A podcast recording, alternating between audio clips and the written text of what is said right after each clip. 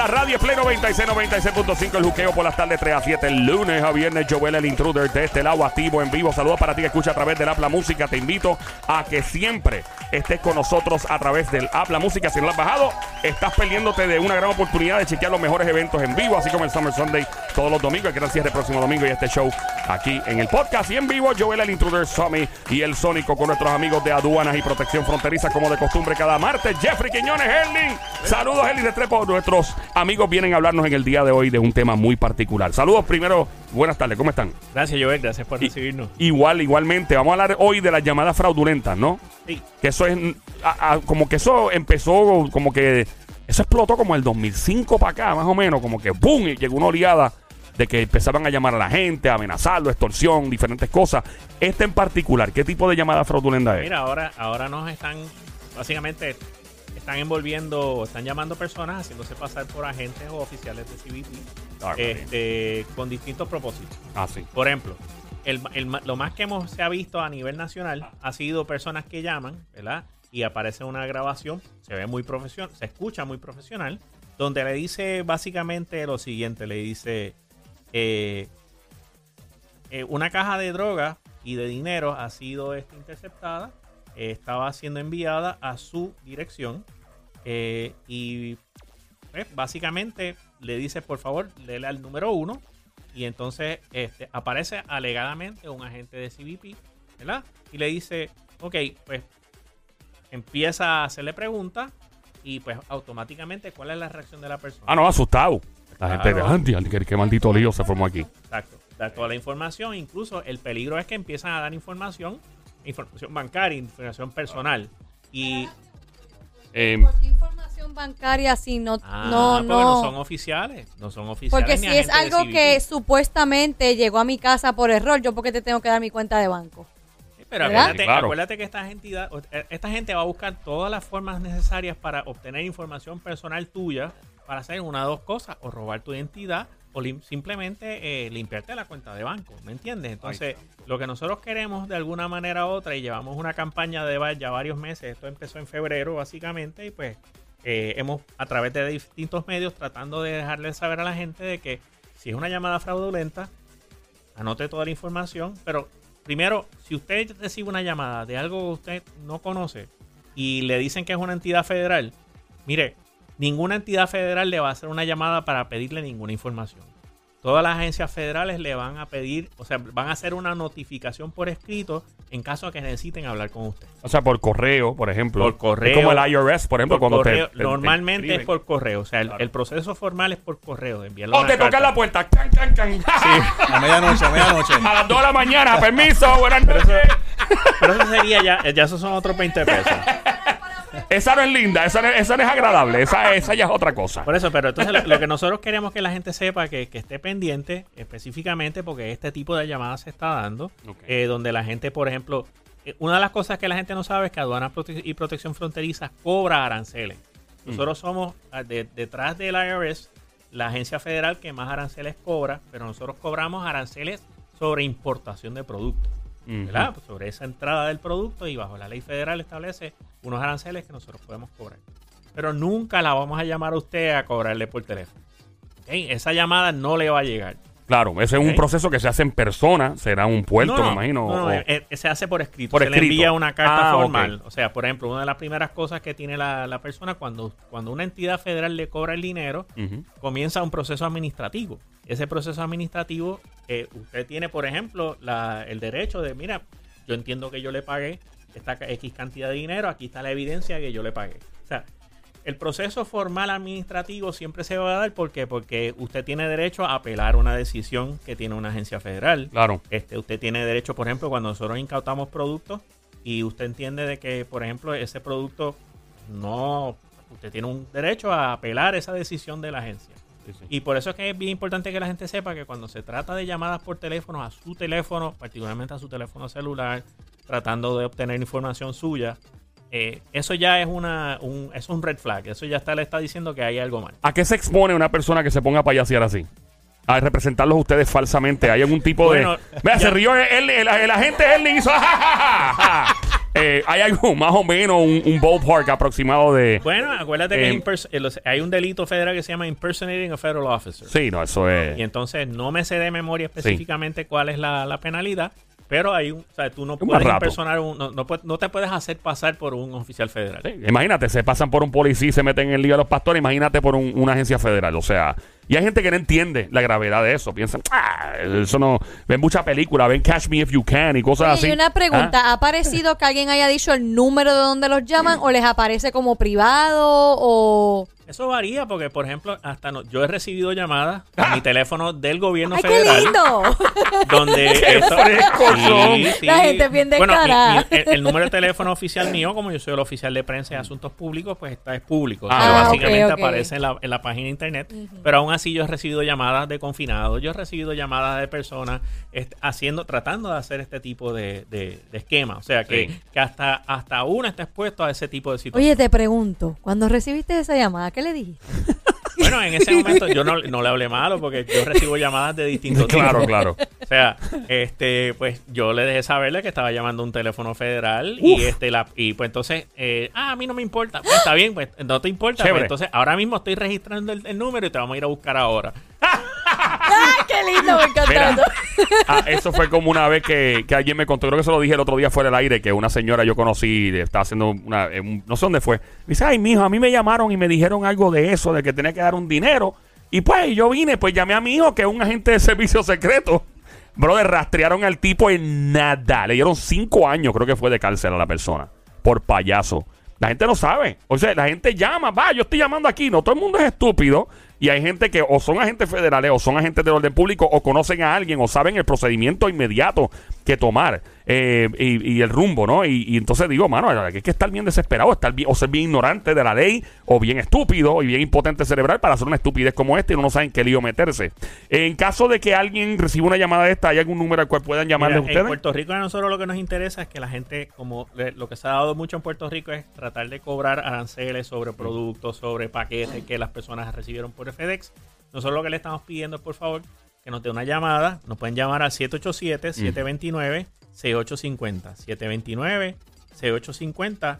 Esa es la, eh, la oficina de nosotros aquí en, en, en, Guaynabo. Y pues básicamente lo que nosotros queremos es que nos dé información. ¿Por qué? Porque eh, lo que queremos es, eh, como yo le dije otra vez en uno de, los, de, la- de la- de las veces que usted nos tiene oportunidad aquí Siempre. hablar, cada pedazo de información que tú le das a una entidad del, del servi- del orden público, nosotros empezamos a atar cabos. Esos cabos a veces se convierten cuando es exactamente como hacer macramé.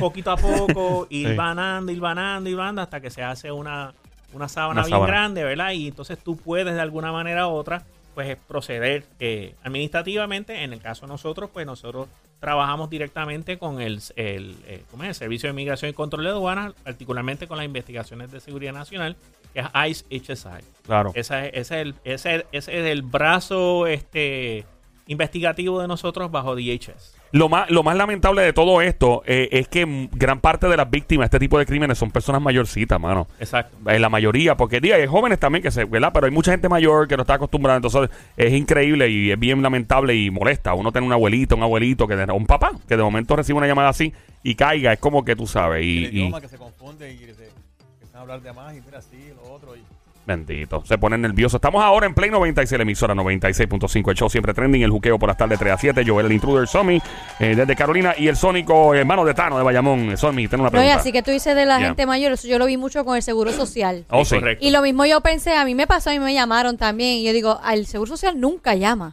Es como ustedes. Yo voy a enviar una carta si necesito más información.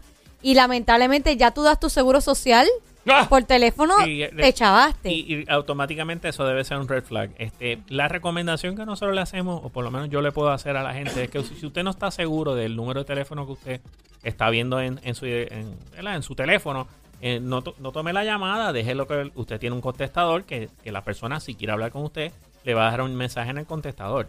O si no, pídale que le envíe un texto. Seguro. Y basado en el texto, usted determina si es una llamada que usted entiende de que, de que usted debe tomar. Y bloquea, bloquea y bloquea. Ya está. Block, block, block, block. Yo creo que block, nadie block. que te llame a pedirte Sí. dinero por teléfono es algo bueno. No. O sea, nunca, nunca, No. nunca. Ni la madre de uno. Mira, necesito unos chavos para una nevera nueva. ¡No me llames!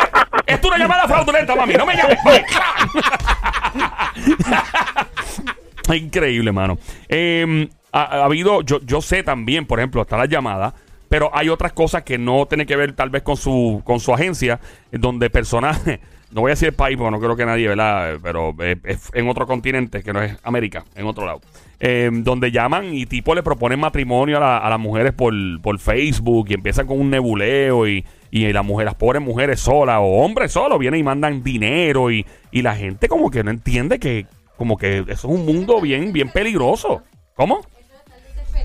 Está desesperado, ¿verdad? Es estar desesperado. Pues yo, si a, a un hombre me llama, me dice, mira, que casarte conmigo, es chévere, ¿y cuánto te mando? Mil pesos. Ah, pues le mando los mil dólares Sí. y te va. O sea, y la gente No, los por envía y favor. hacen cosas y, pero y no o sea, si te entiendo. pasa, no es por. por ¿Por qué? Por bruto, o sea, te pasa por bruto. O Pero sea, recuerda que también la- el, el- el ente criminal, va- de alguna manera u otra, lo que quiere buscar a- de alguna manera es aprovecharse de la debilidad de las personas. claro. La- o sea, las personas tienen debilidades como cualquiera otro y, y, pues en ese momento de debilidad una persona puede eh, caer trampa de una, de una actividad ilícita. Por eso es que es bien importante que la gente se informe, que la gente lea, que, que esté pendiente, o sea, que separe el grano de la paja. Claro. Este, usted, si, si no sabe de un tema en particular y quiere averiguarlo, vaya a, la- a las páginas oficiales del, del gobierno eh, en, el, en el país que usted viva. O sea, porque por lo general la información que se le quiere dar es una información que, que- que es corroborable, que usted la puede corroborar, que usted la puede verificar. Si usted no está seguro, llame y pregunte, porque el, el- la indefensión, ¿verdad? Eh, es, es básicamente de lo que se aprovechan organizaciones transnacionales criminales, que la gente entienda de que ya el, la actividad criminal no es necesariamente ese grupito de, de títeres que viven en la esquina.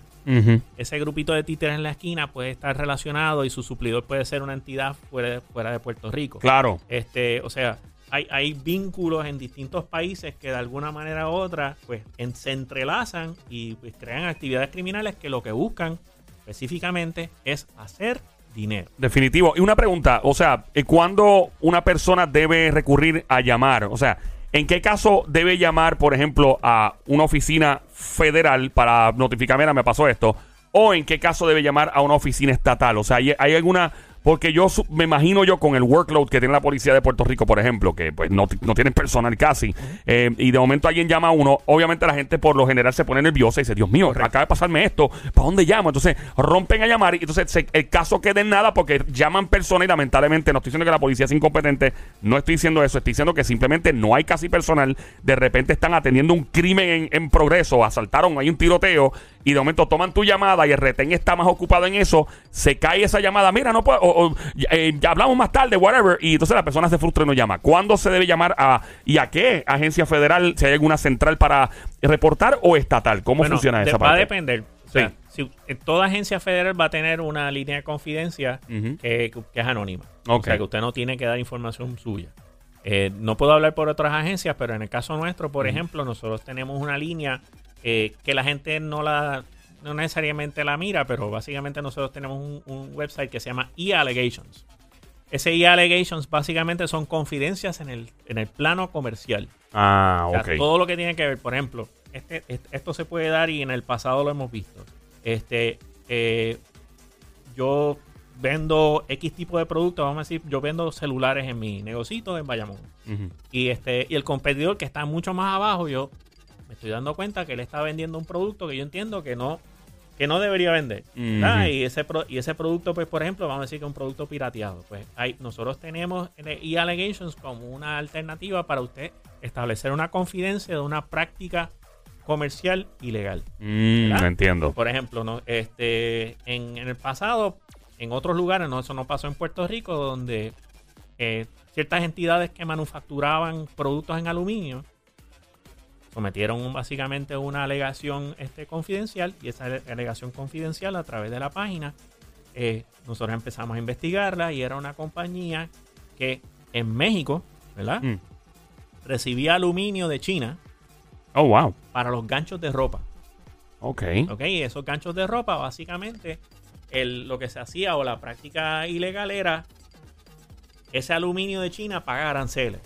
Pero Mm. el aluminio que venía de México no pagaba aranceles. Ah. O se hizo pasar por un producto de México. Uf, wow. ¿Entiendes? Entonces, esas son prácticas comerciales que la gente en el comercio lo, lo conoce.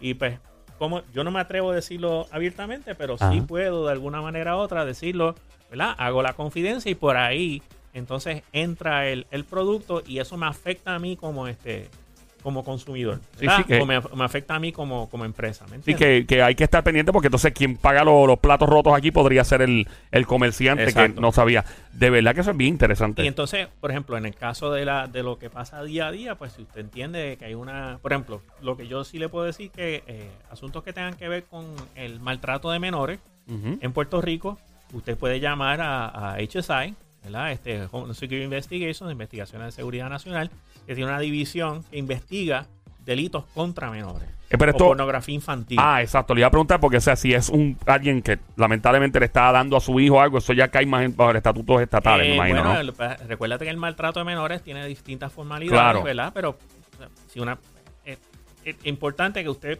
se informe, pero por lo general lo que tiene que ver con pornografía infantil, una explotación. con, tiene que ver con Entiendo. explotación de personas, Claro. este, HSI está este, Y, y a menores y adultos, supongo, si alguien sabe de una red de tráfico humano o algo así, pues Correcto. ya la cosa cae en ese aspecto. Si es un asunto de que la vecina, pues, o el vecino estaba, pues, dándole a su hijo excesivamente, supongo que, pues, me imagino que la policía de Puerto Rico entonces tomaría... Siempre, siempre la persona tiene que estar consciente de que hay distintas vías para hacer Claro. Sí, o- Desde la policía municipal O llamar a todo el mundo. estatal. ¿Verdad? Correcto. Llamar a to- es mejor llamar a todo el mundo. Olvídate de eso. Llama aquí al municipal, al estatal y todo. De verdad que esto siempre es bien interesante. ¿Alguna pregunta que amigo Sónico? Gracias un millón, Jeffrey, por siempre estar con nosotros. Erling Restrepo están con nosotros siempre nuestros amigos de eh, aduanas y protección fronteriza aquí en, en- en el show siempre trending el juqueo.